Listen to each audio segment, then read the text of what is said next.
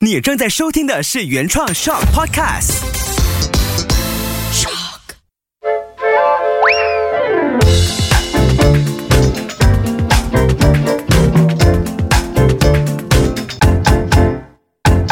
欢迎嚟到，欢乐广东话，我系 Ivy，我系 J V，我系 Taco，民以食为天啊！哎呀，哎呀講到食系咪好开心哎咧？呀，呢個係我個專訪嚟嘅，係咪 啊是你的专业 major of food。 ？Food Major，诶 j v 哎你分享下你中意食乜嘢？雞啰油、雞屎忽、雞腳甲、什么东西？雞啰油、地漏油雞屁哦股，啊就是雞屎忽嘅意思啦，啊，雞腳甲。鸡脚，哎讲同名的，其实雞腳甲咧是雞的指甲，鸡的指甲嗯，可是我这么到细但是致到这种但这是种其地步吗？但是已其经實要是雞腳的意思啦。啊，嗯，仲有魚頭啊，鱼头，鱼头，啊，这個很簡單啦。你咧，你中意食咩？我中意食啊！我中意食诶，豬大腸。我中意食撞奶。撞奶，啊点解佢知嘅？姜撞奶嘛。啊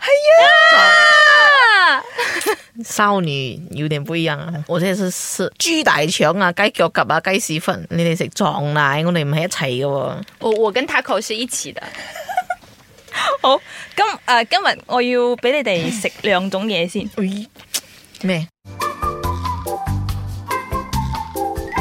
嚟，第一个 J V 成日食嘅嚇、叫做食柠檬。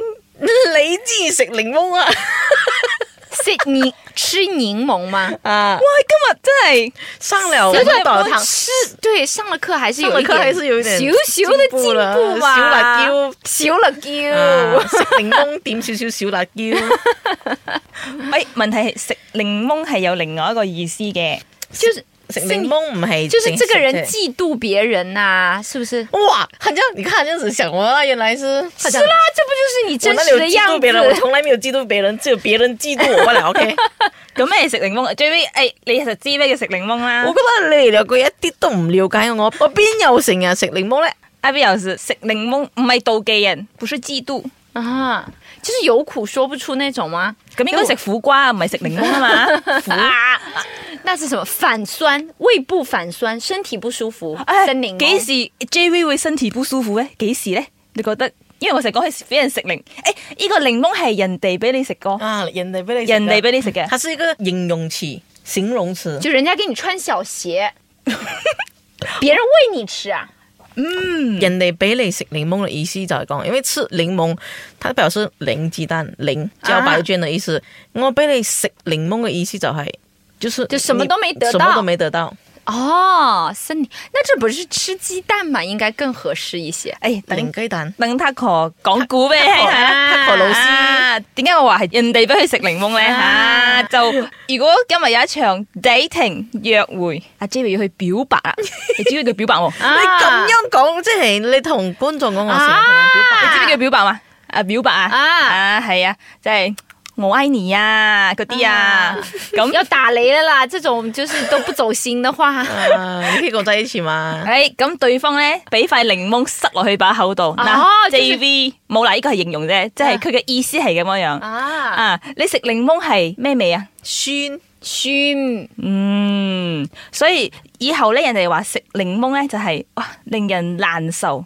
通常咧就用喺啲心儀嘅對象，心儀嘅對象係咩啊？生意的對象真係好有商業頭腦啊佢。心儀嘅對象，啊，心儀的的對象，嗯啊！但係你慘遭拒絕，但是你慘遭拒絕。就是發被發了好人卡啦，就是就是被不要指跟你在一起啊啦，就是比如說我問你，誒今日你去同人表白點樣啊？唉，食檸檬啊！啊，就就是是被被拒拒絕絕了，森林哦檬係啦啊，啊！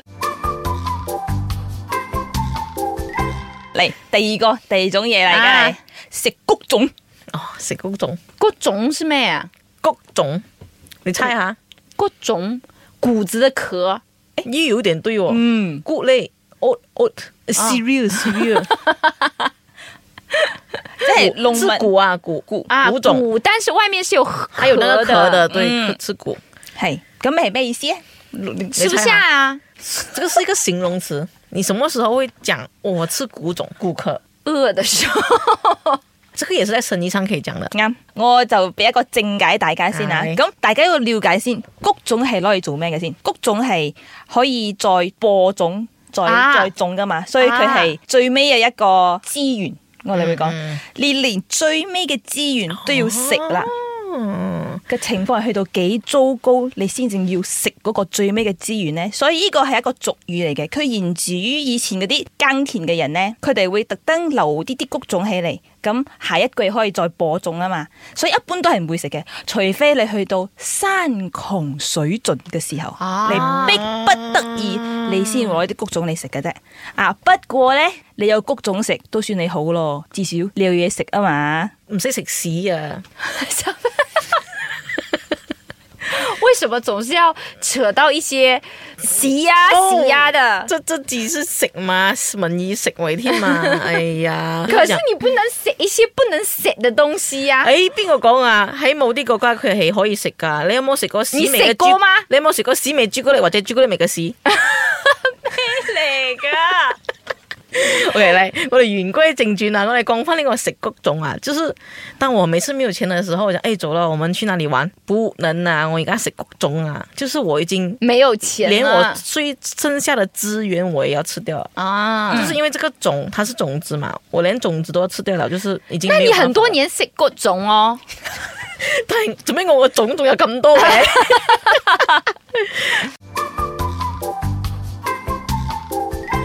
好，诶、我呢度有另外一個講法，啊食谷種另外一個講法，我覺得老師比較捉到啲，叫做食老本。吃老板的 我又係食老本啦。佢講吃老闆噶 O K，安我安你要同佢講正確嘅字識唔該老本啊，吃老本，食老板食老本，同埋食老本係唔同嘅，食老闆食食老本，啊食老板，啊只是食老本而已，老板没有要给你食啦啊啊，这个就很明白啦，吃老本吃老本。啊係啊，你看一下他狗几厉害，鼓励我，厲害耶，食厉屎大害耶，耶，给我一个那么简单的。好，第三樣啦，喺我哋去到呢、個个呃蔬菜同埋呢個诶斋嘅食齋，我哋而家食齋啊，而家食叫做，齋啊，而家食齋，知唔知食齋？吃素，哎哎，嚟啦哎嚟冬瓜豆腐冬瓜豆腐，係啱，咁係咩意思咧？冬瓜豆腐，嗯，一清二白， 就很清白的意思。啊我俾你一個例子啊，嗯，嗯，你講廣東話，我講廣東話你。猜啊？啊啊！，如果我有乜冬瓜豆腐，我都唔知點算。我但凡有点钱，我也不至于这么惨。我覺得啊，點解我要攞呢個嚟講？因為我覺得好好奇，诶，點解冬瓜豆腐等於嗰個意思？他這個意思就是講，如果我有發生什麼事情，我都唔知點算啦，我都不懂怎麼辦，啊！我如果有个三长两短，我都不知道该怎么办。啊冬瓜豆腐 equal 生陳兩頓。哎三长两 短， 死咯！我哋系咪上一上華語 課？我可以给你开一 个。我會唔會我哋上完廣東話之後，我哋廣東話話，講唔到華語。马上就要说哦 Happy 华语 Happy Mandarin。 Happy Happy Mandarin Mandarin 啊，马上 on the way 了。好、嗯 o k 咁冬瓜豆腐好似頭先 J V 咁樣講，好似老師咁樣講咧，係突然間你遭遇不測，有啲突發嘅事情係會致命嘅，即係會叮當嘅，OK 嘅事情，我哋就會講啊，有咩冬瓜豆腐，好嚴重嘅事。但係點解我哋要揀冬瓜同埋豆腐咧？啊啊，咁舊擺嘅人咧做喪事嗰陣咧，佢哋會俾人食豆腐齋。啊，是素的嘛，OK 啊啊這樣其中诶、其實你講啱咗啊，其中咧就少唔受不了，就會有一個冬瓜同埋豆腐，因為佢哋都係齋嚟噶嘛，係真嘅嘅，你即係真係所有食冬瓜嘅咩？啊，所以咧诶、呃，后来就演變，因為成日食啊，成日食，後來就演變成咧鬼節嗰阵時候，就食冬瓜同埋豆腐。佢哋就攞冬瓜豆腐俾鬼食， 啊係啊，啊但係嗱，而家喺個係點解係冬瓜同埋豆腐？你話冬瓜硬定係腍噶？冬瓜硬，豆腐腍。硬冬瓜係硬定係腍？硬嗯，咩係硬啊？硬喂，腍咩？软，系啦，所以雖然一個係咁硬，一個係咁腍嘅嘢，但係如果你大大力冚埋一齊。冚落地下嘅話，佢都會碎嘅，啊就好似我哋人嘅生命咁樣，一樣係咁脆弱嘅。哇，咁多意思噶，係啊，啊，所所以以是你没文化啦。所以你冇啊，诶，我要講嘢，所以人嘅生命，我哋一齊經歷一啲厄運，厄運係咩意思？唔明坏的运气，啊，Ờ, 嗯厄运啱啦，我哋生命遇到厄運嗰陣時候咧，我哋一樣會好不幸嘅。很不幸的。哇！佢真係開竅啦，啊我越嚟越啊甘所以心主呢啦要。是我没有办法靠 JV 翻译给 我听，因为他也不懂那个华语字要怎么念。我现在懂了啦。所以呢，为什么我们讲要卖冬瓜豆腐，不管你是长的、硬的、软的、方 的，你都会死。 是啦，嗯，人生就是这样，你几长又怎么样呢？也是会死。啱嗯啦。啊，好，而家我要第四味啦。第四味哦，嚟嚟 OK，食咗齋我哋而家食 啲肉，是吃点肉。嗯啊，佢叫做苦過弟弟。哇，苦过弟弟哦，福过弟弟妹，哎苦过弟弟，猜火锅、苦过弟弟，福锅、福瓜然后弟弟，苦过弟弟，福瓜弟弟就是小福瓜咯。苦过弟弟，苦过弟弟啊，就是比弟弟还苦。啊。嗯，好就。是就是形容我而家嘅生活真系苦过弟弟啊，就太苦了，太穷了，啊是不是？对对对，为什么弟弟？但是我们都不能讲福过弟弟，我们是福过咖喱。其實呢句嘢我都係，我想知道點解叫弟弟，我先介紹俾咁多位嘅。可能大家成日識講，但係唔知點解係叫弟弟。咁第一個我想講苦瓜咧，喺廣東人嚟講，我哋唔講苦瓜嘅，嗯，因為苦佢哋覺得唔好啊嘛，我哋會講涼瓜。亮瓜、凉瓜，凉瓜、嗯係啦，OK，咁佢就有一一道餸叫做涼瓜炆鴨，凉瓜焖虾鴨鸭嘛，鸭是什么虾，哎不 是，鸭鸭鸭鸭？凉瓜焖鸭、係啦，佢係一個歇後語， 七头鱼、歇后语，这个凉瓜焖鸭是一个歇后语，啊，嗯，點解要講苦過弟弟？因為咧喺廣東有一道菜咧叫做啊，佢佢係要炆嗰個鴨噶嘛，嗯，那咁個啊苦你啊瓜你炆個鴨咧炆嘅時候就入去嗰個肉嗰度，係啦，成隻鴨炆耐咗，只有一個地方係唔會變腍嘅，係喺邊度？嘴非常之好，就係嗰個鴨嘴。所以咧，呢呢、個呢一句詞係形容嗰、個人嘅嘴好硬，硬到佢受好多好多好多苦，佢都唔講。就苦苦到苦到只有你自己知道啦。係啦，就係咁樣樣。OK，我哋而家要嚟一個最尾嘅 rehearsal 啊，因為好多詞啊，Ivy 今今次佢又答中咗，所以我而家要諗下，比較難嗯啲嘅俾佢係啊啦，要比較難啲嘅俾佢。你要出題俾佢都可以嘅。你出啦出難啲嘅，刁轉刁轉，吓，佢而家已經非常之聰升明級嘅，咗係咪？係啊，而家係佢三級咗佢都。係啊呀，有乜嘢？哦，我有講過呢句嘢嘅，Ivy 中意係咩意思啊？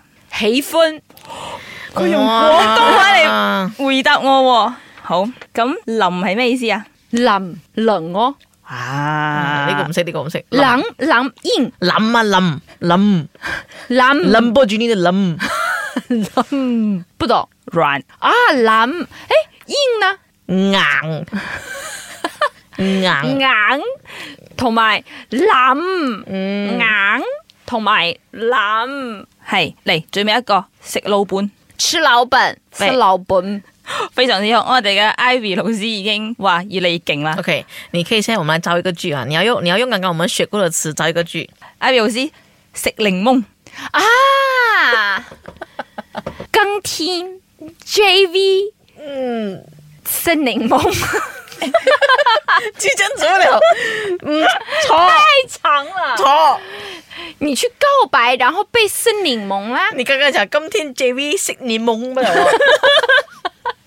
哦，我覺得佢可以講到今天呢句已經非常之唔錯啦。啊，Today you know，不是 Today tomorrow。好啦好啦，今日我哋就上到呢度啦。記得追蹤我哋嘅 I G 同埋 TikTok Happy Cantonese，入邊有好多蝦碌片段噶。我哋今日就上到呢度啦，一齊講拜拜啦！拜拜。